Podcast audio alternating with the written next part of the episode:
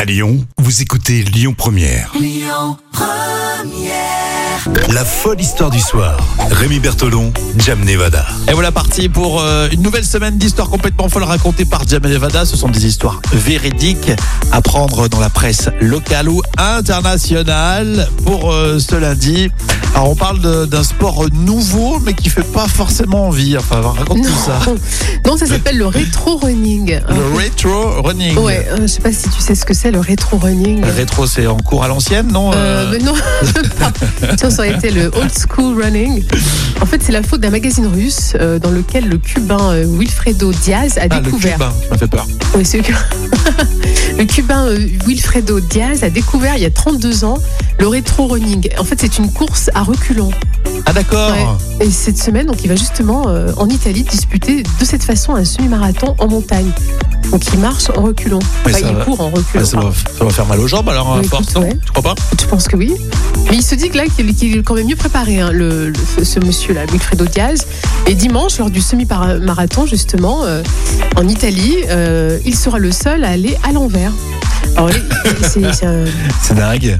et c'est un truc de fou. Mais par contre, attention, hein, euh, la course ici présente une difficulté supplémentaire parce que le terrain, euh, c'est vraiment un terrain montagneux. Eh oui, parce que la rigueur, tu, tu tapes euh, une marche arrière en courant, là, comme ça, mais Oui, sur c'est du tout plat. Oui, là, Ouais, c'est en ça va. montagne. Mais là, en montagne, avec les obstacles et tout, Ouais. Bah, et... le rétro-running. ouais, et il s'est vraiment euh, entraîné en fonction de, de ce rétro.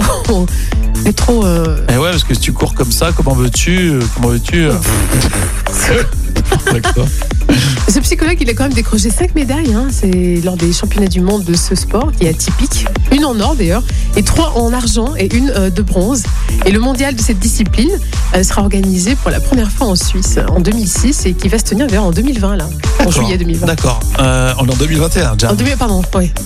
C'est déjà. Donc je pense qu'il a dû Ça choper passe une vite. médaille déjà. Ouais, ça passe vite. Euh, quoi qu'on regarde, Euro 2020, le- l'Euro qu'on vit là en foot, c'est Oui. l'Euro 2020. En fait, on l'appelle toujours comme ça, Ah même oui, si c'est on ça, est en sans doute. 2021. Bon, en tout cas, le rétro-running, non, euh, moi, Non. j'essaye pas. hein.